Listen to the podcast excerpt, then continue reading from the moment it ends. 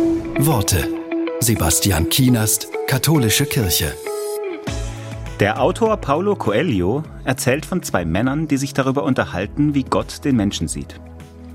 Ein Mann sagt, Gottes Sehfähigkeit ist getrübt, nicht weil er alt ist, sondern weil er es so will.